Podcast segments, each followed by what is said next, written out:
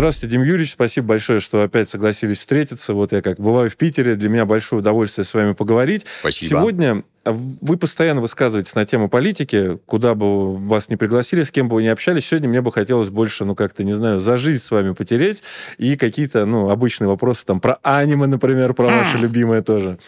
Ну, первое, что интересует именно меня, когда СВО начинается, когнитивные удары, я прям сижу, и мне вот нравится смотреть ваши ответы на вопросы, когда вы о чем-то говорите, потому что у вас вот есть какая-то такая уверенность, стержень, а я вот человек все время сомневающийся в себе и в своих действиях. И вот поэтому я просто, я моментами не понимаю, как правильно, что правильно, как мне поступать. И вот интересно, вот даже ваше восприятие критики, да, то есть вам вот реально по боку, что там о вас говорят и прочее, вам как будто бы реально все равно, что вас думают окружающие. Имеют право. Да, имеют нет, ну, а, полное право. Они-то имеют, но как вот э, вы в этом плане держитесь? На тебя просто со всех сторон льется говно, и хочешь не хочешь, ты об этом думаешь. Заметишь каком-нибудь комментарий и такой думаешь, блин, а может он прав? Почему у вас вот такое вот есть спокойствие и какое-то вот это вот Ну как? непоколебимость? Собака лает, караван идет. Мне лет много уже, просто-напросто. То Все... есть так не всегда было? Не, ну ты от чего-то можешь заволноваться. Знаешь, мне все время казалось, что я в милиции служил, и там я все про себя услышал, про мусора поганого. Я все, все уже слышал, мне ничего нового не расскажут. Интернет, да, раскрыл новые возможности. То есть там общение в каких-нибудь комментариях, это натурально там бронзбой с говном в рот вставили и пять атмосфер включили, что у тебя там изо всех дыр, из ушей, там, из носа, из задницы хлещет дерьмо, которое через тебя пропускают. Это, блин, ну, люди, которые с такими вещами не сталкивались никогда, да, только пожалеть. Знаешь, я имею некоторый жизненный опыт, там могу это как-то сортировать, отвергать. В целом, ну, если ты слаб, тебя натурально там затравят. И это ну, вещи специфические достаточно. Плюс у меня есть свои ресурсы, например, за которыми я себя чувствую уверенно. Это знаешь, как там пара так называемых журналистов из Лента.ру. Дмитрий Ильич, а вы не согласитесь дать нам интервью? Давай, конечно. Присылают вопросы, я пишу ответы. Я достаточно ловко писать умею. Пишу ответы, отправляю. А они, значит, это интервью раздергивают на предложение. И дальше, а мы его спросили, а он, дурачок, ответил.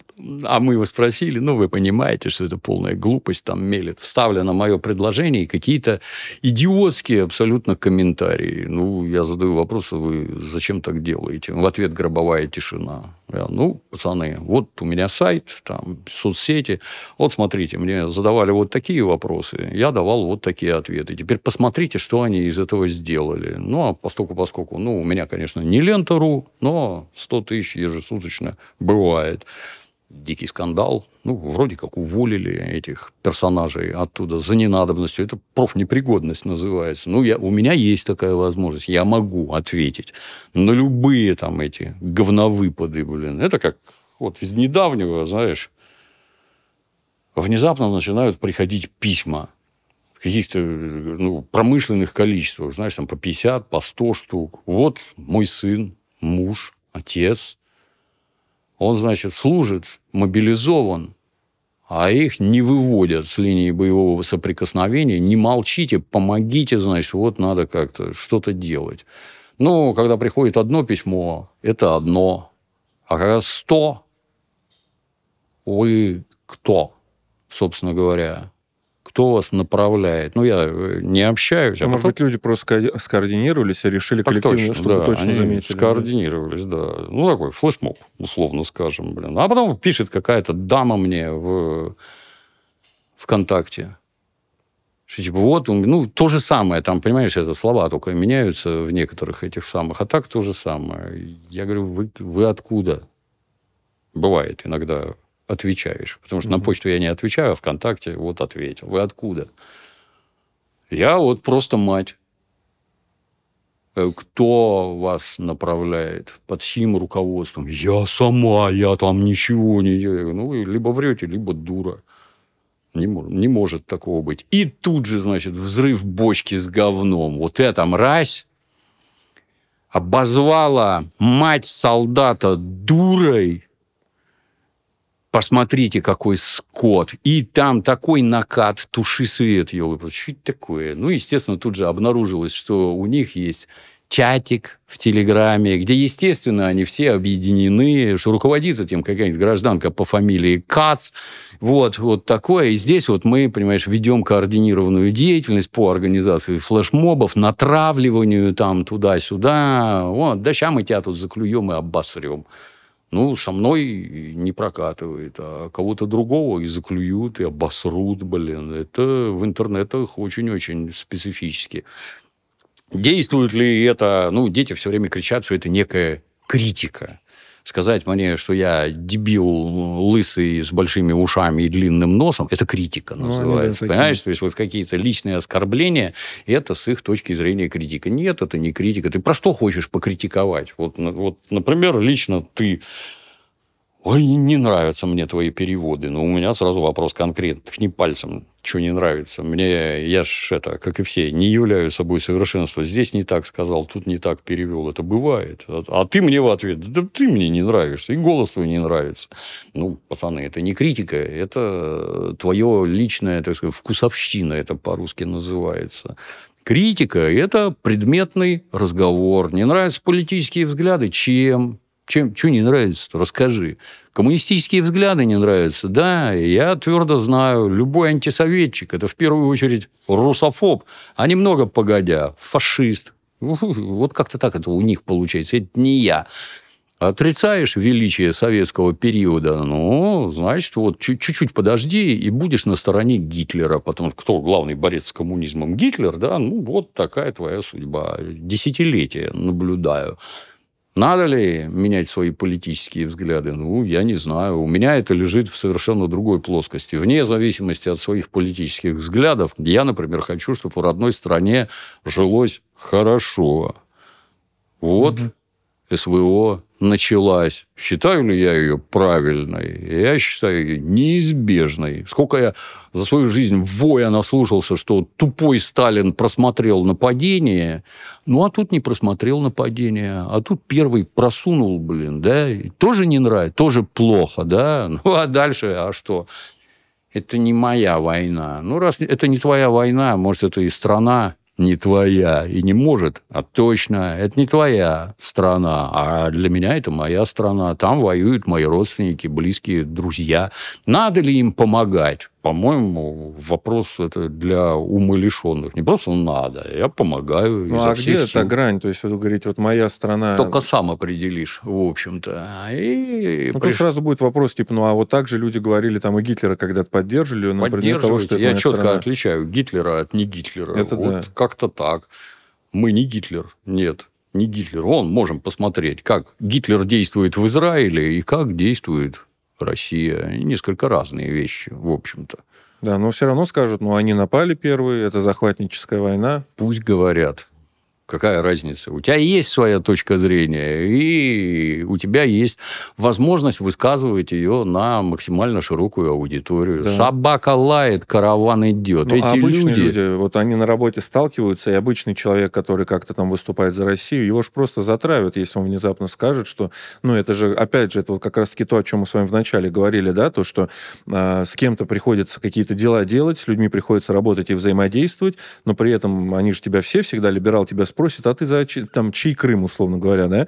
И ты скажешь, ну, я считаю, что вот Россия то-то, то-то. И они тебя все заклюют просто большим ну, количеством. Зак... Меня как-то не заклевали, обрати ну, у нас внимание. с вами есть аудитория, а вот да, люди работают ну, так просто. строй ее вокруг себя. Если ты действительно хочешь принимать в этом участие... Прояв... Не, не, я говорю про человека, который просто я работает не про тебя. Если хочешь принимать участие, проявляй активность. Сделай страничку в соцсетях, высказывай там свою точку зрения, форси какие-то там, я не знаю, новости, которые ты считаешь правильным. Это сколько на печке не лежи, генералом не станешь. И, а что делать этому человеку? Ну, пойди повесься, елы-палы, раз все так плохо. Это жестоко. Жестоко, да. В советской армии это было самое распространенное выражение. А что мне делать? Вешайся, сынок, блин. Ну, это не совет как ты понимаешь. Иди, пробивай башкой стены. Никто вместо тебя этого делать не будет. Ну тяжело всю жизнь жить там под таким давлением, под прессингом и А общественность. почему бы не пойти, не объединиться с кем-то? Вот я не знаю, там э, лет пять подряд рассказывал про где у нас марксистские кружки,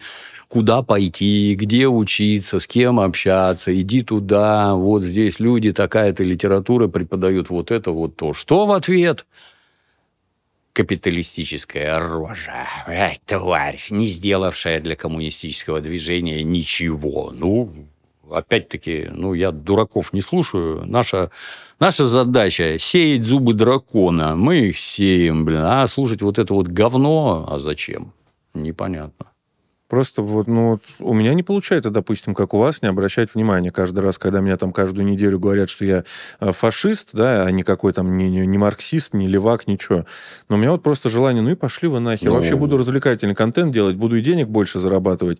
А то они сидят с дивана, я там и канала лишился, который 10 лет строил, и денег кучу, да, только потому что вот у меня вот такие вот взгляды. Во многом и благодаря вам в том числе. А они мне теперь пишут, что я какое-то говно, а они там герои, что я там не тех поддерживаю, что все неправильно. Есть желание просто вообще в, монархи... в эти Ну, монархисты. Ты, на мой взгляд, податься. не- просто не с той стороны на это смотришь. Ты... Вот эти люди, условно назовем их людьми, они хотят тебя отвратить от того, что ты делаешь. Это их главная задача, чтобы ты прекратил этим заниматься. Для этого тебя постоянно тычут острыми палками, чтобы тебя выбесить, чтобы ты плюнул и убежал, и начал делать развлекательный контент. Зачем забанили YouTube? Именно для этого, чтобы лишить тебя финансирования, чтобы ты больше таких вещей не говорил.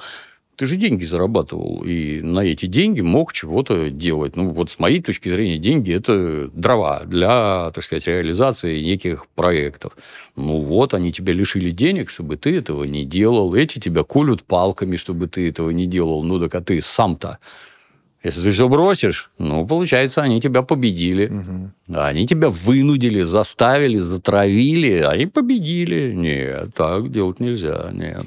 Ну вот даже сейчас чувствую вот эту вот вашу уверенность. Просто сейчас я-то как бы такой, да, реально, Дим Юрьевич дело говорит, сейчас я приду еще больше про коммунизм наснимаю. Но потом, когда, опять же, долгое время нужна постоянная вот эта вот какая-то вот подпитка, откуда она у вас берется, я вот все никак не могу понять все равно. Не знаю. То есть Так воспитали, я объяснить вы будете перед Чтобы я себя целенаправленно где-то там это натравливал, заряжал какими-то энергиями, ну, такого нет. Ну, с одной стороны, единственное, что могу сказать, надо спать и заниматься физкультурой все время. Да, тогда это В очень... здоровом теле здоровый Да, дух. это очень сильно заметно, когда высыпаешься, ешь нормальную еду и занимаешься физкультурой. Это, это тебе больше работы сделать позволяет. Ну, да. А так, я даже не знаю. А вы Ты, наверное, в детстве не состоял ни в каких подростковых УПГ, где с понятиями все четко и ясно. Так можно, а так нельзя. Не смотрел тут такое слово пацана? Нет? Нет, Местами смешно. я посмотрю. Про физкультуру и вот как раз-таки про питание, раз вы начали. Вы в последнее время похудели очень хорошо, ну, намного лучше прям стали выглядеть. А почему решили вот там начать контролировать пищу? Как-то с самочувствием связано? То есть вот такие вот, если я буду там есть белка больше, да, буду лучше чувствовать или как? Ну, когда ты завязываешь шнурки и от этого начинаешь задыхаться, и вот-вот из тебя глаза выпадут, это, в общем-то, неправильно. Так быть не должно. Как говорится, хороший волк жирным не бывает. Поэтому вот за этот год 10 килограмм похудел. Это тоже, кстати, признак наличия мозгов, когда ты можешь в себе регулировать всякие вещи. Это резко повышает работоспособность. Например, спать начинаешь нормально. Это же Да. беда, в общем-то, это главная беда, что люди мало спят, от этого они или плохо спят, от этого они жиреют непрерывно. Это первейший, так сказать, признак, что ты плохо спишь, не отдыхаешь достаточное количество времени. Дальше ты себя не изнуряешь никакими физическими упражнениями. Я не сторонник, там, знаешь, 100 килограмм, в 30 лет 100 килограмм нормально, а в 60 уже не очень. Не надо так много. То есть, там чисто для поддержания. Я, я не знаю, я сейчас здоровее, в смысле сильнее, чем в 25, например, был. Но вот суровое, где что-то там повредить можно, это нет. Только физкультура. Вот физкультура – это типа условно приседание, пресс, отжимания. Этого вот за глаза и за уши достаточно. Еда, это я, посоветовавшись с доктором, доктор дал совет, что для того, чтобы похудеть, я там три года в полях бегал с палками, ну, я по-пенсионерски, это так у нас называется скандинавская ходьба, ни на грамм ни малейшего изменения. Потом я полез посмотреть, что я там набегаю -то эти утренние 5 километров. Оказалось, это два бутерброда с колбасой, которые я за завтраком и зажираю, собственно говоря. Угу. И через это ничего не убывает. А с возрастом, по всей видимости, там метаболизм уже совсем не такой, и без еды вот эти усилия, они никаких результатов не дают. Да, ты лучше себя чувствуешь, но похудеть нет. Ну, а доктор прописал жрать два раза в день, и чтобы между двумя приемами пищи, вечерним и дневным, было 16 часов. То есть ты там... Интервальное голодание. Грубо говоря. Ну, причем тут голодание? Не, я оно не... так называется. Просто. Во сне я, видимо, тоже голодаю. И ну, между да, завтраком да. и обедом я тоже голодаю. В, в общем, все это выливается только в отсутствие завтрака. Все. В 10 вечера поужинал, в 14.00 следующий прием пищи. Никаких усилий. То есть, если на работу едешь, то вообще не замечаешь. Но дома, когда на выходных сидишь, ну, там какой-то дискомфорт, потому что что-то хочется, а что непонятно. Ну, и терпеть все. приходится, да? да? Ну, не то, что терпеть, но какой-то дискомфорт. Я такая, я не могу работать. Вот эта шоколадка, вот, она мне поможет. Вот, вот, вот. Ну, и не жрать шоколадки, и булку, хлеб. Ну, инсулин, потому все, что сказать. собственно говоря, да. Да, дальше все, оно само. При этом я вот, вот тут недавно ездил в санаторий, я больше по санаториям отдыхаю уехал туда 78 килограмм, верну, а там три раза в день надо есть, потому что ну, невозможно иначе. Там это мешает. Ну, три раза в день уехал 78, вернулся 78, 150. То есть ничего не наедается обратно вообще. Совсем недавно, когда я, Дементий и Бельчонок, мы там втроем ездим по городам и весим, ну, куда не приедешь, принимающая страна тебя как накормит, и назад мы все время там через неделю возвращаемся, у одного три, у другого пять нажрано мы там с такими мордами, угу. все закончилось. Во-первых, я столько съесть больше не могу физически не сожрать. А во-вторых, оно как-то не усваивается больше. Вот. Ну и тем не менее, похудели, выложили фотографию, все, Дим Юрьевич заболел чем-то. Вот это вот у, комментаторов постоянная фигня, которую они написывают. Люди как будто бы везде сейчас только негатив ищут. И вот временами, ну, прям начитаешься комментариев, послушаешь людей и такой, ну, просто вот я ненавижу общество. Вот не, не бывало у вас э, такого периода, когда хочется превратиться в мизантропа конченого и просто... Вот я иногда думаю, ядерка шарахнет, пошли вы все нахер. Человечество, наверное, как вид, оно, в принципе, недостойно существования. Ну, тут, опять-таки, с моей точки зрения, ты немножко не так на это смотришь. Это, знаешь, есть такая присказка американская, что один положительный отзыв приводит троих, а один отрицательный уводит семерых. Угу. И вот наблюдая, так сказать, за собственной деятельностью в интернете, я давно заметил, что если человек ходит там, читает тексты, смотрит ролики, там, фотки, неважно, ему все нравится, он вообще ничего не пишет. Ну, все ж ништяк. Что тебе писать? Ты, ну, да. ты сам Я знаешь. тоже никогда не писал так Точно, да, нахера? Зачем? Все хорошо, мне все нравится, меня все устраивает. Кричать там, слышишь, мы тебя любим, там, несерьезно, блин. Вот. А есть другие люди, которым что-то не нравится. Вот у нас с тобой есть общий знакомый городской сумасшедший Иванов, который будет бегать за тобой mm-hmm. по всей сети и срать везде, просто там, я не знаю, фонтанами да, говна все заливает. Я давно про него ничего не слышал. Ну, видимо, таблетки сменил или еще убежал, убежал в Армению и там скрывается от да. призыва, видимо, со справкой, не знаю. Ну, это как пример.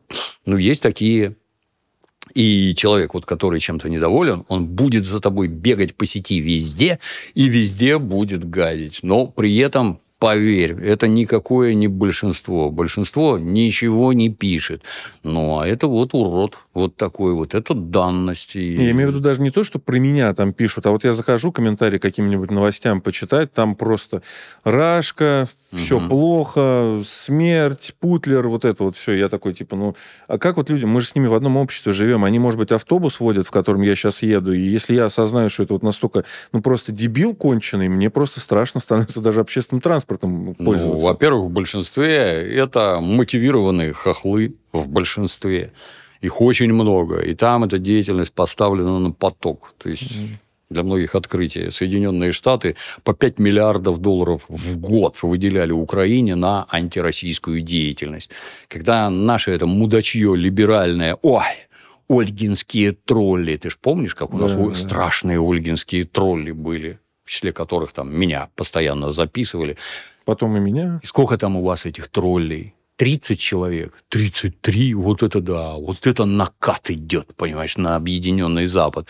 С одной стороны, а с другой стороны 5 миллиардов баксов, ЦИПСО, методички, работа, тысячи, десятки тысяч людей, включенные в эти помойные высеры, которые резвятся на территории Российской Федерации. То есть, если это все ложь и фейк, я вот в это не верю, да? Нет, дураков достаточно, Да. ты не Просто, сомневайся. а где грань, когда я внезапно оторвусь от, ну, от людей вообще, потому что вообще не буду А верить? зачем ты это слушаешь? Это, понимаешь, вот у меня это в голове все время выглядит как это, знаешь, как в художественном фильме «Темный рыцарь», где там, это ты, это ты все устроил. А Я? Я как собака бегу за автобусом и Не не, знаю, знаю, что что, там да, дальше будет. А это вот они, эти планировщики, они там планируют. Ну и вот у меня картина автобус, за которым бегут собаки. Не надо быть собакой. Во-первых, собака лающая и бегущая за автобусом, она на автобус не влияет абсолютно никак. Надо быть автобусом, то есть задавать собственную повестку, ну вот вы за мной можете бежать и лаять, да, это бес- абсолютно бессмысленно, и это ничего не повлечет. Моя задача – изготовление как можно большего количества контента, в котором сквозняком проходят мысли, которые я считаю правильным. То, что вы будете там бесноваться, скакать на здоровье, да, значит, правильно все делаем. Раз вас так корежит, значит, все правильно делаем.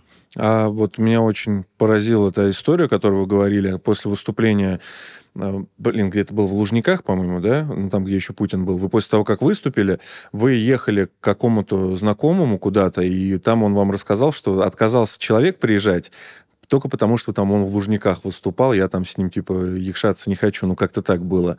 Вас такие вещи, ну, не задевают вообще? Ну, это ж это. Это уже в реальной жизни происходит же, Это не как интернет. проявитель, понимаешь? Это, ну, как вот у людей часто бывает, у молодых людей часто бывает. Вот мы там дружили с пацаном там 10 лет, а он оказался вот таким говном, вот такой поступок совершил. Представляешь, какая падла, внезапно. Это всегда внезапно происходит. Но это не так. Твой друган всегда был говном, Просто ситуация повернулась вот так, что открылось истинное рыло его, и он поступил в отношении тебя вот так. Тогда такого не было. Вы вместе бегали по девкам, пили пиво, обсуждали фильмы. Это ни к чему не обязывает, как ты понимаешь. А вот здесь чик, и Мурло вылезло. Это прекрасно, как ты понимаешь. Ну, я считаю, жизненный опыт мне говорит следующее. И если я человека не знаю, я, будучи атеистом, я к нему всегда отношусь по-христиански, по-доброму, нормально, до тех пор, пока он себя не проявит. А вот как только проявит, дальше я беспощаден, как сатана просто. Тебе никакого прощения тебе быть не может. Мо- Можешь извиняться, там еще что-то. Пошел нахер. Обосрался, это не детский сад, где тебя отвели в, это, в душевую, жопу вымыли, дали чистые трусы, иди опять с ребятами играть. Пошел нахер, все, это пятно несмываемое, все, до свидания. Это- на то, что я делаю, это повлиять никак не может. Но такие люди проявляются все время. И вот для страны, на мой взгляд, начало СВО, это как раз вот, так сказать, точка, где произошло проявление. То есть, условно говоря, всех, кого мы 25 лет считали откровенными пи***, внезапно таковыми оказались. Боже мой, тебе 25 лет долдонили. Кто это и что это? Многие, правда, тогда еще не родились, а вот как оказалось. Ну, кто бы про него мог подумать? Да все. Это же видно. Он никогда не скрывал, кто он такой и почему он так себя ведет. Это, наоборот, хорошо, что все так проявляются. Но даже те, кто вроде бы не проявились, и мы с ними условно там одних взглядов в одинаковой ситуации, все постоянно со всеми срутся. Ну, то есть они не готовы к диалогу и там, а что с тобой разговаривать, ты там этот путлеровец, да, и прочее. Почему? И вот то, что, о чем мы с вами вначале еще до съемки говорили, что все со всеми просто постоянно срутся, и мне кажется, что мы все вообще разъединены. Коммунисты между собой, я не знаю, там у провоков, наверное, то же самое, либерасня между собой срется. А, ну, что, что вот с этой человеческой ну, Это неправильно, делать? мозги сориентированы, это вот Люди вот. разучились к диалогу, но хотя, может, и раньше не умели, просто ну, ну, не общаются. Во-первых, это молодежь. Начнем отсюда. Во-вторых, они изначально привыкли общаться через интернет, обсуждать мамку, еще там какие действия с ней будут произведены. Ну, про мамку я тоже любитель пошутить. Я не сомневаюсь, да. Вот в нашем детстве тебе за такой просто башку проломят без разговора. Так и в моем детстве, поэтому в этом и смысл. Нельзя такое говорить. Вообще нигде. Ни в интернетах, ни в лицо. Вообще нельзя. Даже Навальному?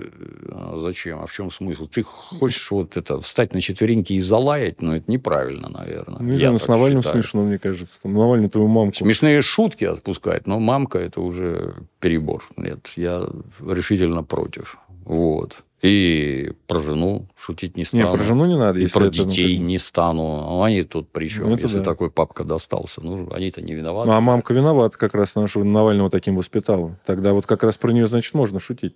Нет, я решительно против выступаю.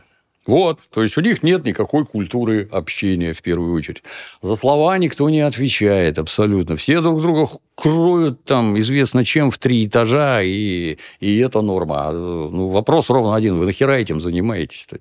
Нет ничего более продуктивного. Ну, у меня есть там один знакомый, так называемый историк, который всю сознательную жизнь бегает по разным форумам, и там со всеми срется, рассказывая, какой этот мудак, какой этот идиот, и этот дебил, этот неправильно сказал это, этот неправильно сказал то. Я говорю, слушай, ты пиши книжки, это тезис про автобус. Пиши mm-hmm. книжки, как ты считаешь правильным свою точку зрения, излагай. Снимай ролики, где ты излагаешь свою точку зрения. Поверь, что все будут как собаки бежать за тобой. Ну, вот он, может, этого не хочет. Так он засирает, и никому он до него не дела хочет. нет. Это собачья сущность. Для тебя главное – скандал. Ты таким образом, я не знаю, самоутверждаешься или что, что ты вот публично вылил на человека ведро ну, значит, говна. Да, и вот ты уже, ну, раз все в говне, а я, значит, весь в белом. Ну, бред какой-то для взрослого человека. Занят какой-то херней. Если ты такой умный, ну, задавай тренды, давай, показывай людям направление, в которое идти, отчеты, вот, и, и приготовься. Жизнь там десятилетия ушли на то, чтобы бегать и сраться в сети. Зачем? Это абсолютно непродуктивно. Ты должен быть все время автобусом. Ну, говорят эти вот так, а будут говорить по-другому. Это, понимаешь, опять-таки, жизненный опыт с 90-х годов – ну, у вас излучатели вот эту точку зрения навязывают, и все, да, точно, так и было. Так, вот так и было. Сталин хотел напасть на Европу, Гитлер из последних сил его опередил.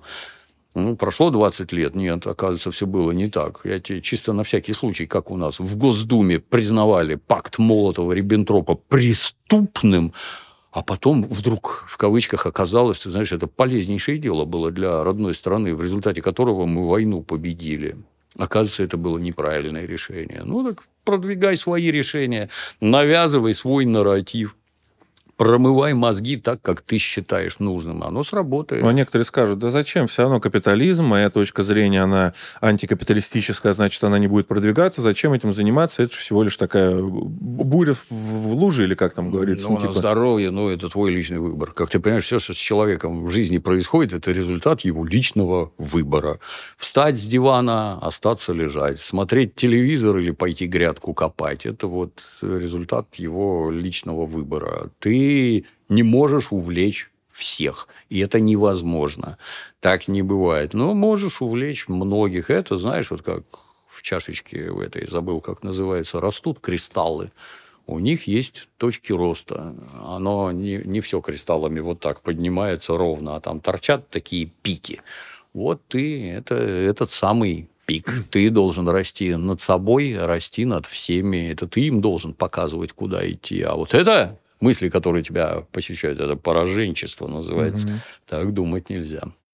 Приятелями какими-то сидим за пивком, например, там, ну, я сейчас не пью, но вообще а за пивом там спорим, и они такие, вот, Гиркина там посадили справедливо, где же справедливость и прочее. Я начинаю объяснять, вот те хотят власть, эти пытаются захватить, эти удержать, и мне все люди говорят, типа, а где же это несправедливо, это неправильно. А я говорю, мир, он вообще, типа, несправедлив. Да. И людей это очень как-то деморализует, но ведь по факту так и есть. Нет никакой справедливости, Нет. ничего такого. Есть только Нет. материалистические вот эти вот процессы. Только Вы то, что- согласны же с этим, да? И как вы пришли к этим мыслям, и как вы тогда вот, ну, с ними живете? Потому только что, получается, то, нет, что ты верить не во построишь что. вокруг себя сам. Вот только это. Ну вот, например, есть там сказки какие знаешь, про советскую медицину, например. Я в милиции служил, и я всегда с интересом слушаю, какие там у вас в мусорской, какие там падлы все собраны, гады. Гад – это змея, на всякий случай. Отделение милиции называется Годиловка. Там гады живут, то есть змеи. Есть такая башба, значит, там гадом буду. Это про милицию, на всякий случай. Но При этом не гад, да, при этом гад это змея. А змея это, в общем-то, символ мудрости. Злой такой, но мудрости. Вот. Ну, есть ли там справедливость? Нет. Если ты с бедой когда-нибудь сталкивался, нет никакой справедливости. Вот, когда начинают рассказывать, какие там у вас гады сидят, ну да, сидят. У меня ровно один вопрос всегда. А ты с врачами часто сталкиваешься, нет? Ну, не на уровне пошел в поликлинику, сдал анализы, а вот так, чтобы как следует. да. серьезно, да. Никогда нет. Ну, вот могу рассказать. В Советском Союзе, где столько хорошего было, что устанешь перечислять. Но, например, тебе положены бесплатные лекарства. Они положены, только их нет.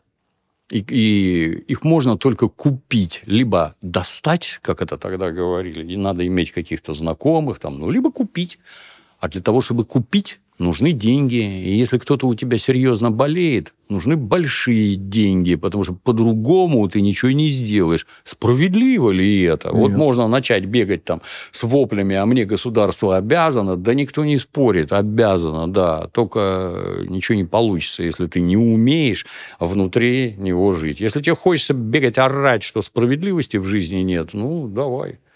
В общем-то, всем, у кого есть мозги, это очевидно с детства. Ее нет. Ты можешь ее вокруг себя сам наводить в определенных объемах, а так нет. Жизнь несправедлива, чудовищно несправедлива. Даже в самых крайних проявлениях жил-был Стив Джобс, придумал iPhone, радость половины жизни там в 2000-х годах, какой он клевый, как все здорово. За что Стив Джобс заболел раком и умер? За что? Где справедливость-то? Ведь он полезный для общества был. Сколько всего сделал? Ну, так извини, нет и там, нет и ниже. Нигде ее нет. Забивать себе башку всякой херней я считаю абсолютно неразумным и нерациональным. А люди, которые про это бегают, орут, как все плохо, ну, у тебя весь пар в свисток уходит все время. Зачем? Ты работать не пробовал? Нет. Как это у православных? Спасись сам, и вокруг тебя спасутся тысячи. Может, попробовать работать, может, а. Найти дело, которое тебе интересно. Б. Заняться им, так сказать, с полной самоотдачей. В. Заработать денег, сделать что-то еще больше, лучше. Вот так, да. да. А нытье, оно ни к чему не приведет.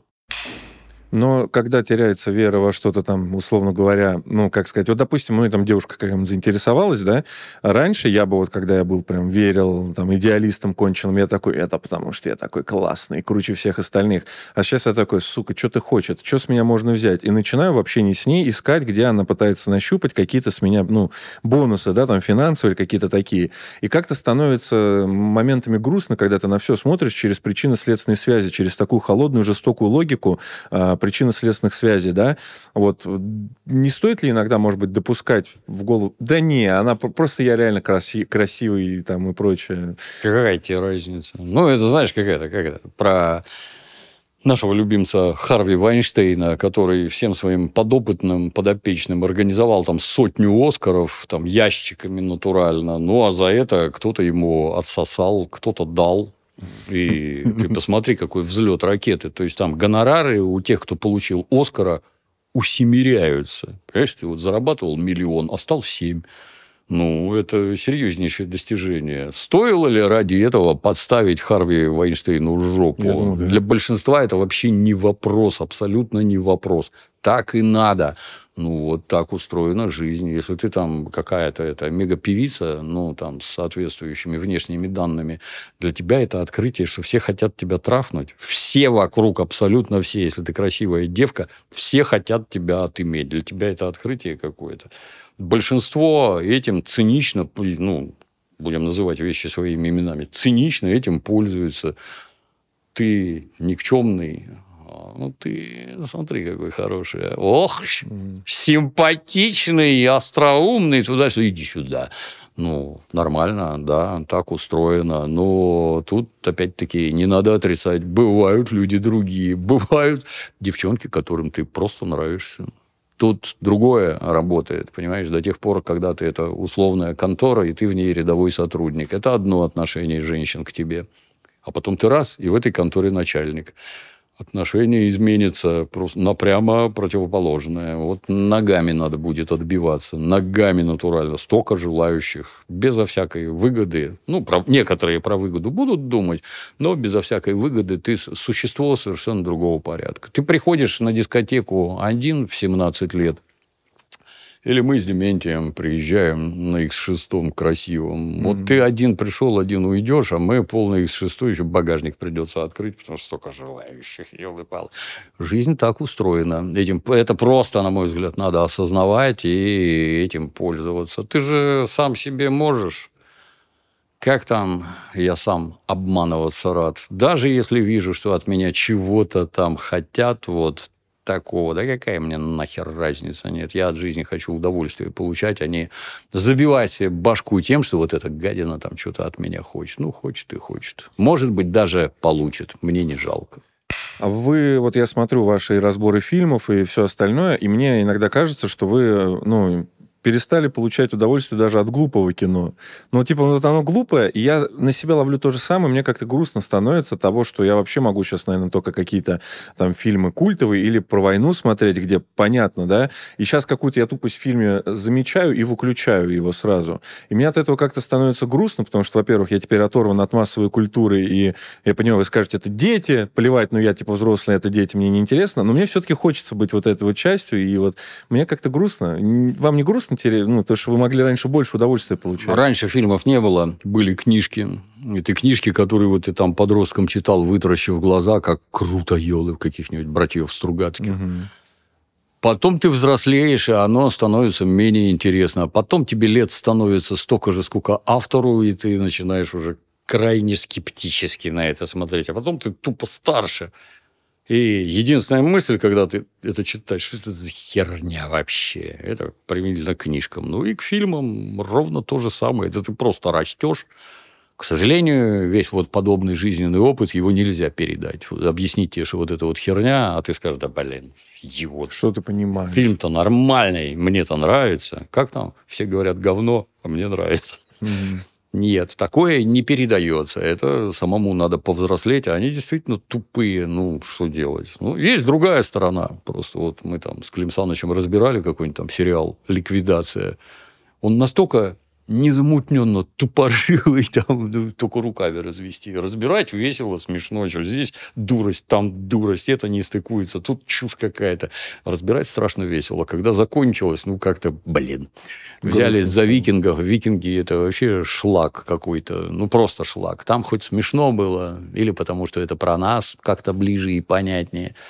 Вот. Ну, от этого тоже бывает польза. И с этого можно заработать денег с чужой дурости. Ну, а аниме? Вот мне прям одна из любимых. Ну, Гоблин, это же по аниме. Такое тупое говно. Легендарная вставка. Тупое говно. Тупого говна. Говно. Это же прям один из самых лучших мемов. Когда вы обозревали фильм «Атака титанов». Это фильм. Это не, не мультик. Он по аниме «Атака титанов» это и мультик, Ты и... не поверишь, я знаю. Да. да. Ну, вот. И вы так вот его смешно обозревали, но складывается ощущение, что вам вообще, в принципе, аниме не нравится. Нет, почему? Я, я это обозначаю словом мультфильмы. Начнем отсюда. Они бывают хорошие, а бывают плохие. Ну, Абсолютно безотносительно. Американцы их делают или японцы. А какие вам нравятся? Вот хотя бы хорошие примеры, кроме Миядзаки, наверное. Ну да, всякие принцессы Мононоки, могилы светлячков. Ну, там «Тетрадь смерти». Я не Код смотрел. Гесс. Вообще Код Гесс политическое аниме. Ну, он тоже Я- туповатый, я, конечно. Я, я не смотрел, нет. Я давно смотрел. Теперь я ничего не смотрю. Я просто физически не успеваю. Я другим занимаюсь, поэтому нет. Всякие Акиры и прочее. Я старый это знаю. Что там, где там призраки в доспехах и прочее. Мгм. Вот. Отличные вообще, отличные. Ну, на детей они действуют, в моем разумении, они на детей так сильно действуют, потому что у японцев отсутствует концепция добра и зла. Этот начинается плохой, этот хороший, к середине не такой уж он плохой, не такой уж он хороший. В конце вообще поменялись. Вот, и дети от этого просто дуреют. Для нас это категорически неправильно. У нас это тоже начинает проявляться, как в каком-нибудь там художественном фильме «Последний богатырь», где там Кощей Я, бессмертный. говоря, не не такой смотрел. уж и плохой, он добрые советы дает. А богатырь не такой уж и хороший. Ну, это, знаешь, нашим детям показывать, это вообще опасно, просто опасно. Вы формируете у ребенка сознание, когда вот э, вор и уголовник, он нацист моей бабушке, немецкий нацист, дал шоколадку. Все было не так уж плохо. А 27 миллионов человек – это по боку. Главное, что твоей дуре бабушке дали шоколадку, и твоя дура бабушка рассказывает об этом тебе, воспитывая тебя идиотом, каковым ты, собственно, и являешься. Это вот неправильно, категорически нет. А так, ну, масса замечательного. Масса. Там, кстати, мне интересно, я не знаю, ты, ты-то, наверное, так сказать, в теме. Надеюсь. Сейчас там искусственный интеллект уже рисует все как следует, там, не с квадратными ртами, Пока, или пока это плохо. не Пока отменяют. Я думал, что должно начаться там вообще. Рано или поздно начнется, но пока что вот я просто в видеомонтаже пытаюсь применить. У меня вот там круто, вот мы сам с вами обсуждаем что-нибудь, и чтобы Мгм. оно сразу встава- вставляло там. Пока искусственный интеллект научился хорошо там эхо убирать и, допустим, голос приводить в порядок, генерировать мгм, неплохо мгм. научился, но все равно слышно, что это машина говорит. А вот в остальном, ну, ну, я пару, круто. пару, пару раз наблюдал вот э, одно, где я там якобы какую-то песню пою. Это же великолепно, да, этот Прорвемся от пера. прорвемся. Это- Отвратительно. С моей точки зрения, Оно отвратительно. отвратительно. Но сам прецедент. Не, есть очень смешной, извращенный, но вы сейчас скажете, что это ужасно, но есть, где прогнали через нейросеть песню шамана «Я русский» поет Гитлер. И это очень смешно само по себе как прецедент. Я просто с этого так ржал, но в целом, конечно, жесть, да. Вот. Но был другой ролик, где я сижу и какой-то анекдот рассказываю по-английски. There's a great anecdote. A hare is running through the forest. Suddenly he hears some incomprehensible mooing, jovially gallop. Вот там, блин, Да. настолько ловко сделано, аж эта челюсть отвисает. Ну, как говорится, Мария Сергеевна, это только начало. Мгм. Дальше это будет круче. Дальше, кстати, там в дубляже уже есть специальный плагин, который губы актера перерисовывает в русскую артикуляцию. То есть, как ты понимаешь, когда английский актер спрашивает «where», то переделать это на русской «где» невозможно. Ну, видно же, что он, артикуляция не такая. А теперь вот губы переделывают от нас вообще. Прям прогресс там нечеловеческий. В звуке, да, с тобой соглашусь. Ну, в общем, ждем, э, когда все эти границы языковые вообще будут стерты. Уже вот переводят уже хорошо, то есть Да, можно да, прямо в режиме реального времени. переводчик какой-нибудь этот Дипл или кто там, я тебе как специалист скажу, что он переводит лучше, чем примерно 85% сертифицированных переводчиков, которые ни хера не понимают, о чем говорят, но мнение имеют. Как подстрочник электрический перевод уже гораздо лучше, чем делают люди. У вас такой прям великолепный голосище. Вы как-то над этим работали или это от природы? Потому что всем нравится вот ваш голос, то, как вы говорите. И я говорю не про то, как вы слагаете мысли, а про именно вот саму подачу. Вы где-то учились Там дыханию? Ну, в детстве я в хоре пел, то есть меня в музыкальной школе достаточно долго учили, но там голос не такой. То есть, когда принялся озвучивать кино, ну, это, наверное, всем знакомо и близко, когда ты первый раз слышишь свой голос, мама родная, что это за козлетон вообще, Да. это невозможно. Настолько он омерзительный, такие дурацкие интонации и прочее. Ну, я как-то этим не сильно увлекался. Потом, когда принялся переводить кино, я для начала выслушивал советы разных баранов, которые, ну, как в интернете, все же тебе, у нас страна, специалисты, страна да. советов, а не баранов, блин. Они там тебе насоветуют, ты говори как панамарь. Невыразительным голосом, чтобы не отвлекаться от актерской игры там персонажей на экране. Ну, в общем, сначала слушал идиотов, но при этом я внимательно слушал то, что получается. То, что получается, когда говорит там в кадре два или три персонажа, ты не можешь говорить как Панамарь, иначе зритель перестанет понимать, кто это говорит. Это надо все непрерывно интонировать на три разных высоты, чтобы тебе было понятно, кто из этих трех человек что сейчас говорит. Я это внимательно слушал, как я сделал, за этим, за всем наблюдал, ну и попутно становится заметно, что людям больше нравится, особенно девочкам, когда у тебя голос низкий, Да. ниже. Это я умею, опять-таки, это, ну, знаешь, когда ты его вниз опускаешь, у тебя грудная клетка резонировать начинает. Не, не так, как от природы у меня голос примерно такой.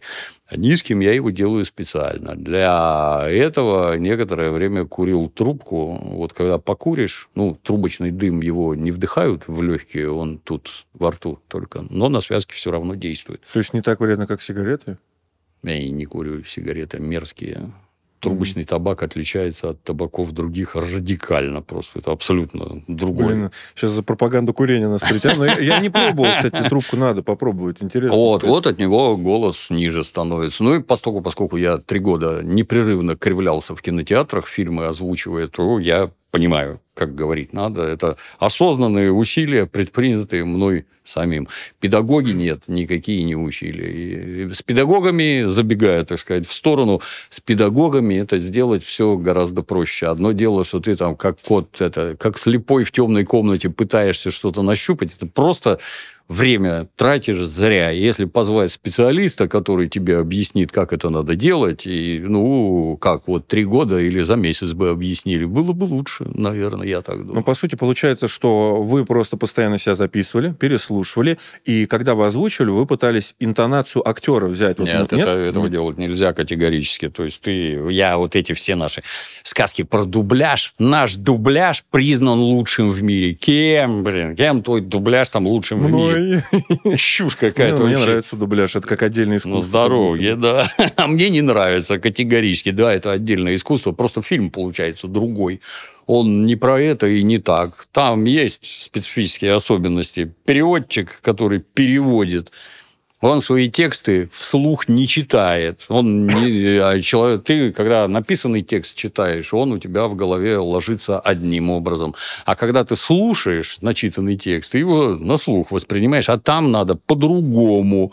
Например, если ты пишешь предложение вот такой длины, то его надо попить на три условно, чтобы у тебя интонационно получилось правильно, чтобы актер вот здесь начало, тут конец что смешное слово, которое определяет шутку, должно стоять в конце предложения, ударное, так сказать, панчлайн, так называемый по-английски, что э, зритель должен заржать в конце, когда ты главное слово скажешь, а, а не посередине, где это обычно бывает. Ну вот, переводчики, они вслух не читают, Поэтому тексты после них нуждаются в серьезной доработке. Этим занимается, как правило, режиссер дубляжа. Он английского языка не знает. Я их я не видел знающих. В общем, мой опыт, понятно, ограничен, но я их знающих не видел. Ну, может, в школе учил, что-то помнит там.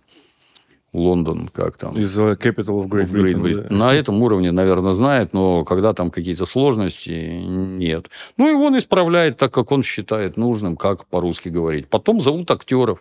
Приходят актеры. Э, Режиссер дубляжа кино смотрит так, специфически. Актеры кино не видят никогда вообще. Я тебя позвал, Стас, у тебя 23 фразы вот за этого персонажа. Говоришь примерно вот так. Нет, здесь вот чуть-чуть сделай так, а тут чуть-чуть сделай так. Ну, и это всегда странно. Ты хорошо понимаешь, как, как режиссер, ты хорошо понимаешь, что говорит какой-нибудь Джейсон Стэттем, как он говорит. Ну, Джейсон Стэттем небольшой актер, конечно. Там. Какой-нибудь Аль Пачино уже... А вот какой-нибудь Аль Пачино, да, там не так. А ты точно считаешь, что вот этот актер, он уровня Аль Пачино? Мне так не кажется. Нет, не такого уровня. Ну, есть правильные вещи, то есть закрепить там, например, за Де Нирой определенного актера, и чтобы он всегда за него говорил. Но тут тоже, поскольку, поскольку это, как правило, знаешь, как при советской власти, там был такой персонаж Бельмондо, Жан-Поль. Мгм. И его регулярно озвучивал Николай Караченцев. ну, у меня э, восприятие такое, что у меня мозги просто клинит, как на экране одно, а говорит Караченцев, какая-то фигня. У меня, Ну, мы в, привыкли уже. у меня в мозгу это не складывалось никогда. Хотя, понятно, Караченцев талант, никаких сомнений нет, но вот у меня в голове не складывается. И когда там Армен Джигарханян, ну, не менее крутой, за кого-то озвучивает, это мне тоже там, я не знаю, как ножом по тарелке, хотя он безусловный талант. Я дубляж не очень. Но Мне, мне, знаете, больше всего нравится, когда приходишь на какой-то мультик, а он полностью в дубляже, там, и на постере прям по-русски написано, озвучивал там этот... Де Ниро озвучил Да-да-да-да-да. акулу, озвучил Дени. Спасибо. Озвучили, зачем это писать? Ну, а принудительно к себе, то есть я же за кадром говорю, моя задача просто это, вот хороший перевод, в моем понимании, это когда ты через три минуты перестал обращать на меня внимание. Ты кино смотришь, как говорят персонажи в кино, а меня не слышишь. Я тебе вот сбоку сижу, на ухо говорю, не отвлекаю. Попытки там мощно кривляться, вот мы тут разбираем сериал «Пацаны», такой «The Boys», даже название нормально перевести не могут, не говоря уже о содержании. Но и там уж там уж гражданин там наизнанку выворачивается. Здесь я так, тут я так. Блин, это вот натурально раздражает. Что ты там о себе думаешь? Там гениальные актеры, отличные режиссеры, прекрасный сценарий.